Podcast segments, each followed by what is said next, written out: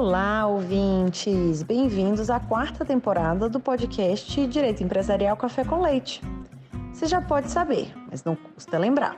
Eu sou Amanda Taide, mineira na origem, com passagem em São Paulo e candanga de coração. Casada, mãe do Pedro, de 4 anos e meio. Bem, Taide Rivera. Do Lucas, de 2 anos e meio. Lucas Taide Rivera. E tutora do Vira-Lata Farofa. Sou professora doutora da UNB dos cursos de Direito Empresarial, Concorrência, Comércio Internacional e Compliance. E também consultora do Pinheiro Neto Advogados nessas mesmas áreas. Esse podcast nasceu voltado para as minhas turmas da graduação em Direito Empresarial na UNB, na disciplina de Direito Comercial 1. O objetivo era e continua sendo de que, a cada nova aula, eu possa aproximar os alunos daqueles autores mais relevantes no direito empresarial no Brasil, tanto na parte de teoria geral da empresa quanto em fundamentos do direito societário. Mas o podcast ele não se restringe mais aos meus alunos, pois a gente já tem ouvintes de todo o Brasil, de todas as idades e fases nas carreiras. De modo que todos vocês poderão ter com o nosso podcast uma biblioteca virtual em áudio gratuita dos principais livros, capítulos ou trechos de livros e artigos acadêmicos essenciais para a compreensão do direito empresarial no Brasil. Pegue então sua xícara de café com leite ou então seu tênis para fazer alguns exercícios junto comigo. Aumente o som e vamos então para o próximo episódio?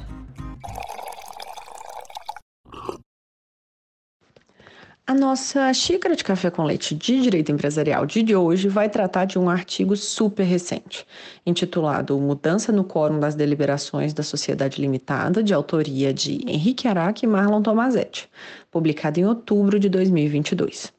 E para isso a gente vai ter a alegria de contar com a participação do próprio professor Henrique Araque para comentar o artigo. O professor Henrique já é figurinha carimbada aqui no nosso podcast, mas eu relembro vocês quem é ele. Ele é professor de Direito Empresarial, doutor em Análise Econômica do Direito e advogado.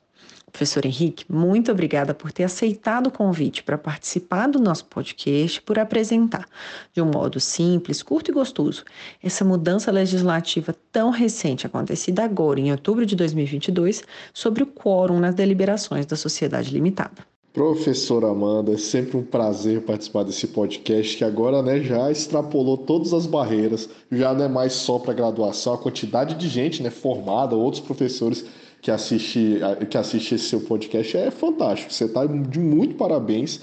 Eu acho que é um projeto dos mais assim, é, das melhores coisas que essa pandemia nos trouxe. E eu espero que continue por um bom tempo. Professor Henrique, qual que foi então a lei que muito recentemente veio mudando o Código Civil e especificamente mudando os quórums nas deliberações da sociedade limitada? De onde que vinha essa demanda por uma alteração no Código Civil? Então, professora, essa foi a Lei 14.451 de 2022, né, que trouxe importantes alterações no quórum das sociedades limitadas e ela é uma, um, foi, uma, foi um atendimento né, às críticas é, que todos os doutrinadores, professores, gente que efetivamente atua, por conta desse trecho do, do, do, livro do Direito das Empresas, né, do Código Civil, que temos todos muitas críticas a eles, né, as diversas peculiaridades que eles trazem, né, a seu grau, altíssimo grau de, de intervenção estatal dentro do, da, da seara do, da, das empresas, né, mas particularmente, pelo menos é a minha opinião, essa parte dos quórums né, é uma parte assim que ninguém entendia de onde saiu. Por que, que aqui é um terço? Por que, que aqui é dois terços? Por que, que aqui é três quartos? De onde sai essa, essa questão? E são normas né, cogentes, né, que você não poderia, em muitos casos, sequer contratar ao redor delas. Então, assim, foi fundamentalmente, acho que uma atenção do legislador a essa grita né, dos doutrinadores de tanto tempo que sempre criticaram esse, esse trecho esquisito aí do, do da parte das sociedades limitadas. Quais que foram as principais mudanças que foram trazidas então nos quórums? Será que você pode explicar para a gente como que era e como que ficou agora com essa mudança? Não, claro. É, é, resumindo, né, nós tivemos uma simplificação dos vários quórums que a gente tinha no, no Código Civil das sociedades limitadas, que traziam até uma certa antinomia, uma esquisitice é, e uma incompatibilidade quando você via, por exemplo, os diferentes quóruns para nomeação do administrador, destituição do administrador, se tivesse um contrato social, se não tivesse um contrato social, porque trazia umas coisas meio esquisitas que a gente meio que tinha que fazer algumas adequações. Então, assim, começando pela primeira que vem né, na sequência do Código Civil, nós temos a alteração do quórum para é, nomeação de administrador não sócio, que antes era unanimidade se o contrato social não tivesse integralizado e dois terços estivesse integralizado, que agora passou a ser dois terços se, não, se o capital social não tiver integralizado e maioria do capital né, para se tiver integralizado. Na prática, né, tirando essa, essa parte aí do, do administrador não sócio, que continua com essa história esquisita de dois terços, que eu continuo não entendendo porquê, mas vai lá, já deu uma melhorada, porque unanimidade ninguém merece, né? E passamos agora para essa questão assim, de uma unificação para o quórum mais simplificado, tal qual é na lei das sociedades anônimas, de maioria do capital. Então, assim, em alguns casos continua a maioria simples dos presentes, né, na, na Assembleia de Credores, como, da Assembleia de Sócios, como por exemplo ocorre com a aprovação das contas do administrador, né, e outras matérias não previstas em lei. E agora, em vez da gente ter lá, lá no 1061, né, aquelas matérias lá, aquela diferença, ah, aqui é maioria simples, aqui é maioria do capital, aqui é três quartos, simplificou. Então, tudo ali, tirando a aprovação das contas né, e, e outras matérias especiais, as matérias que precisam de um quórum, entre aspas, qualificado, ficou tudo pela maioria do capital. Então, agora nós temos basicamente três, quatro quórums dentro do, da, das sociedades limitadas. Nós temos esse quórum de dois terços para nomeação do administrador não sócio, né, se o capital social não estiver integralizado. Nós temos a maioria simples dos presentes na Assembleia, que é diferente de maioria do capital social, né? a maioria simples dos presentes na Assembleia para as matérias não especiais. Dentre elas, eu destaco a da aprovação de contas, que é importante, mas não tem esse quórum qualificado. Nós temos a, a necessidade da unanimidade para a transformação da sociedade limitada para outro tipo societário, né, que continua tendo isso, salvo se tiver previsto, já tiver prevista a transformação no contrato social. E aí aquelas matérias especiais de alteração do contrato social, nomeação e destituição do administrador, uh, é, liquidação da sociedade, interrupção da liquidação da sociedade, fusão, pedir recuperação judicial, que continua dizendo, no, no, no Código Civil continua né, como, como concordata, mas tudo bem, vamos disfarçar. Tudo isso passa a ser a maioria do capital social. Então, 50% mais um, vamos simplificar, do capital social votando favoravelmente, nós continuamos a ter, é, é, nós temos essa aprovação mais simplificada.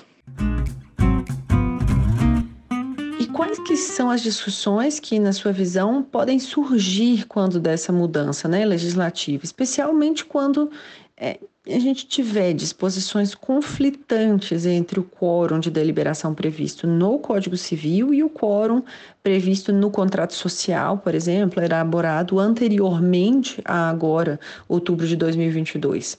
Vai ter incompatibilidade ou não? Então, esse foi o cerne né, da nossa da discussão do, do, nosso artigo, né, eu e o professor Marlon Tomazetti, porque houve uma discussão de alguns juristas, né, até naqueles nossos grupos especiais lá que a gente discute né, com os outros professores, que foi justamente essa questão. Ah, mas eu elaborei o contrato social na vigência do contrato do, do quórum antigo, né, do, da, antes da, da, da, da lei que a gente está comentando aqui. E agora, de repente, muda, muda a lei e eu vou ter uma alteração do, do, do, do, do quórum, porque antes o, o, controlador ele tinha uma segurança, ou o sócio tinha uma segurança que sem o voto de todos eles não se alcançaria, por exemplo, o quórum de três quartos. E agora muda esse quórum, vai ter que mudar. E aí houve toda essa discussão de, ah, de ato jurídico perfeito, de estabilidade, de segurança jurídica, que, na minha opinião, do professor Tomazetti, não é bem por ali. Nós temos basicamente né, as seguintes situações. Eu tenho a situação em que o contrato social faz, faz expressa referência a, a, ao quórum que ele quer que seja aplicado, ainda que ele faça uma remissão ou, ou ao quórum legal que é previsto no Código Civil, ele fala, não, olha só, aqui para aprovação dessa, dessa, dessa matéria, é maioria simples dos presentes. Aqui, para aprovação dessa, dessa matéria, é metade do capital. Aqui é três quartos do capital tal como previsto no Código Civil. Ok, tem essa situação, mas perceba, é, é, o, o, esse contrato ele não está fazendo uma remissão ao quórum legal. Ele está dizendo que o quórum é esse, contratual, estabelecido no contrato social, nos mesmos modos do Código Civil. Se o Código Civil muda, como foi o caso, eu não altero o que está escrito no contrato social. É completamente diferente quando no contrato social não há nenhuma referência a qualquer tipo de quórum. Simplesmente fala que as deliberações seguirão o código legal, o, o quórum legal estabelecido no código. Na nossa opinião, quando o, o, o sócio, né, quando os, os, sócios optam por fazer, por, por remet, fazer essa remissão para o Código Civil, eles deliberadamente se sujeitaram a esse quórum ser alterado. Eu não posso ter uma, um, um, direito adquirido, né, porque a gente só, a lei ela só não pode afetar direito adquirido, coisa julgada e ato jurídico perfeito. Coisa julgada não faz, não faz nenhum sentido. Direito adquirido a regime jurídico, a gente já sabe que isso não é aplicável no direito brasileiro. Sobrou o quê? Ato jurídico perfeito, mas eu não estou alterando o contrato social, que é um ato jurídico perfeito. Eu estou alterando a lei. Quando você faz referência, né, o sócio faz referência a uma lei, a uma norma que pode ser alterada, ele está se sujeitando a isso. Por exemplo, não, não, não ocorre isso somente em contrato social. Contrato de compra e venda também. Eu posso colocar um contrato de compra e venda e atribuir o preço a um índice ao índice governamental, ao índice privado, é uma coisa que está fora das minhas mãos. Aí, se alguém alterar as regras de cálculo daquele índice, é, eu não posso, porque eu, eu, eu, eu, quando eu. Olha que quando eu escrevi o contrato, quando eu contratei, eu estava vigente aquela fórmula do GPM. Agora a fórmula do GPM mudou, não, não vai se aplicar. Não é assim que a coisa funciona. Nós temos que ter a liberdade para contratar do jeito que a gente quer, inclusive deixando lá conosco, deixando omisso, quando nós entendemos entendemos que não há, é, é, não há vantagem, não é interessante, não é eficiente contratar isso. Isso acontece o tempo todo. Nós não celebramos contrato de compra e venda, por exemplo, quando estamos é, um contrato de compra e venda específico para comprar, sei lá, pão na padaria. Não compensa esse tipo de investimento. Às vezes, aquela sociedade que decidiu não discutir, não deliberar a respeito dos quóruns de deliberação das, das assembleias futuras, achou por bem que não haveria essa necessidade. Era uma sociedade mais simples, uma sociedade familiar que eu não quis discutir isso. Agora, se você não quis discutir isso, não quis investir nessa discussão para fixar no contrato social, tornar aquele contrato social um pouco mais complexo, você abriu mão dessa discussão e remeteu ao quórum legal. Se esse quórum legal altera, não tem por, você não tem direito àquele quórum anterior. Pelo menos essa é a nossa, a nossa opinião, foi que a gente colocou no artigo. E agora, caminhando para o final da nossa conversa, eu queria entender, se eu puder compartilhar aqui para gente, qual que foi o não mais importante da sua trajetória e que te moldou aqui para até o dia de hoje. Olha, essa eu acho que é a pergunta mais difícil que você me fez até agora aqui nesse podcast, porque, olha, foram tantos nãos que eu tomei na minha, na minha carreira que, e que eu, que eu falei também que fica difícil selecionar. Eu vou começar com um não que eu falei e vou falar com um não que eu ouvi. Acho que esses dois nãos são bastante importantes. É, na minha carreira como advogado, né, assim, porque eu, eu, eu, tive alguns, eu dei alguns nãos, né, eu dei não para minha carreira como físico, né, que eu ia, eu, eu fazia física, né, tipo direito, é, eu falei alguns nãos também em outras oportunidades, eu vou te falar o não que eu acho que foi o turning point para onde eu cheguei que foi no iníciozinho da minha carreira, logo que eu tinha me formado, na verdade um pouquinho antes, eu passei num concurso público, né? Isso é muito importante aqui para quem é, é de Brasília, né? Aqui de Brasília é, é, um, é todo mundo nesse início de carreira é um pé é um pé é um pé na, na, no estudo e um pé na, no, no cursinho para passar em concurso público, né? E no caso foi porque como eu estava escrevendo minha monografia de final de curso em direito financeiro, direito, na verdade foi mercado de capitais, mercado financeiro, né? Eu escrevi sobre derivativos é, natureza jurídica dos contratos futuros, aquela coisa toda, né? Lindo para graduação, aquela mania que a gente tem de escrever sobre coisas mirabolantes e depois ninguém lê né, o trabalho que a gente faz. E eu acabei fazendo concurso para a Caixa Econômica Federal e passei, acho que em 18 lugar, eu não estava nem com muita esperança de passar, fiz porque o tema de mercado financeiro eu acabei estudando, né, porque eu, e acabei passando, então foi uma coincidência. E eu podia ter seguido carreira lá, talvez assim, hoje eu tivesse numa situação bem diferente, talvez eu tivesse, é, logo que eu pedi para sair, né, para seguir a carreira na, na iniciativa privada da advocacia, o meu chefe de então, né, que era o gerente geral lá da agência que eu trabalhava, ele me ofereceu, não, olha, eu te posso te fazer gerente aqui das contas de pessoas jurídicas e tudo mais, só que eu quis arriscar a iniciativa privada de verdade, né, lá era uma empresa pública, eu quis me arriscar como advogado. E aos trancos e barrancos, não foi um caminho fácil, eu já contei é, lá no meu canal, né, no Instagram, já contei bastante sobre essa história, né, do que, que eu sofri para chegar até aqui, mas eu não me arrependo nem um pouco.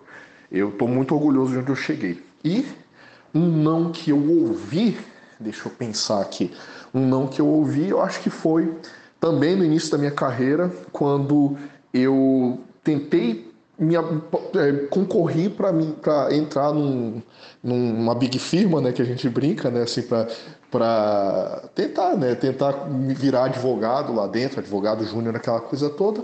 E eu não passei, não passei também por boa parte porque eu não tive, tinha tanta experiência assim na, na advocacia privada durante a minha faculdade, né. Os meus principais estágios foram em órgãos públicos, no, no STJ e no STF.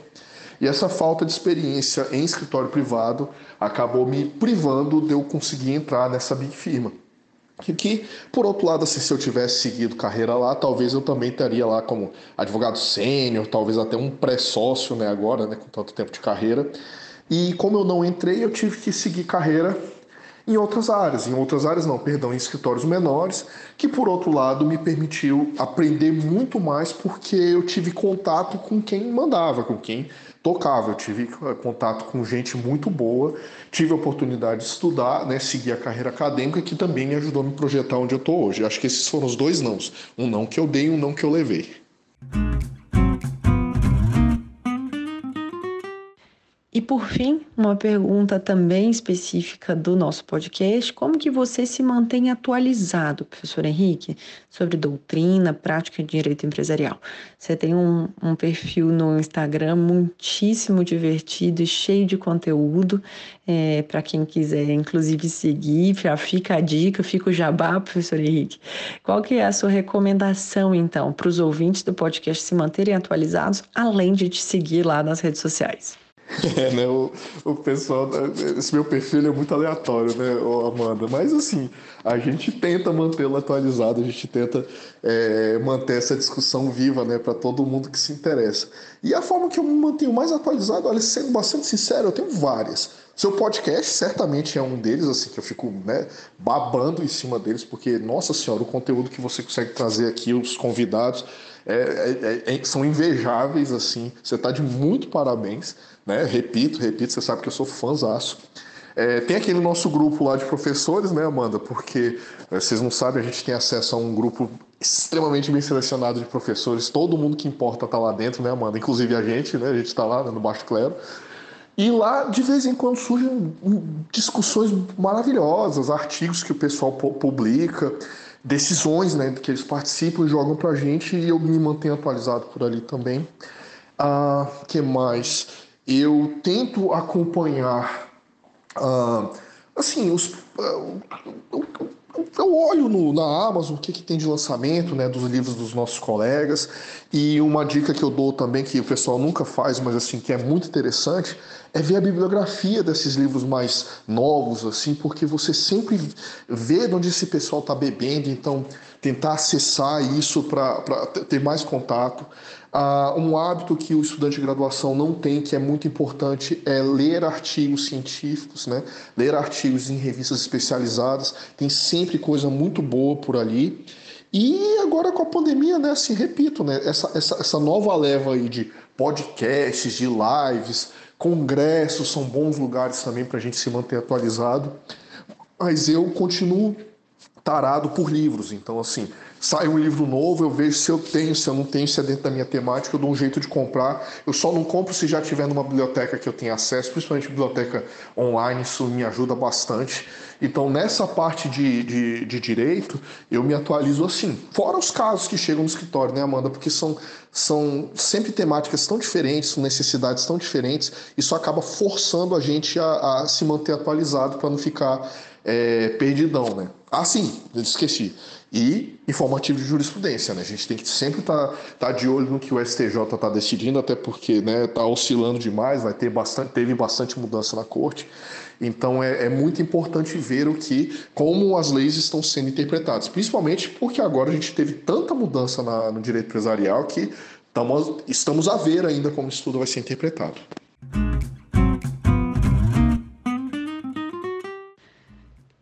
Professor Henrique, muitíssimo obrigada pela sua presença mais uma vez aqui no nosso podcast para tomar um café com leite com essa mudança tão recente na nossa legislação.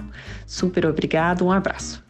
Professora, é um prazer. Você sabe que eu adoro participar desse podcast. Eu me sinto super honrado de estar ao lado, né, ombro a ombro aí com gente tão importante que você anda entrevistando e de vez em quando você dá espaço para gente, né, do baixo clero aqui, é, fazer os nossos comentários. Sempre um prazer, sempre que você precisar, sempre que tiver oportunidade, eu tô às ordens e vamos embora. Vamos, segue que seu trabalho está muito bom. Um abração, pessoal. Um abraço.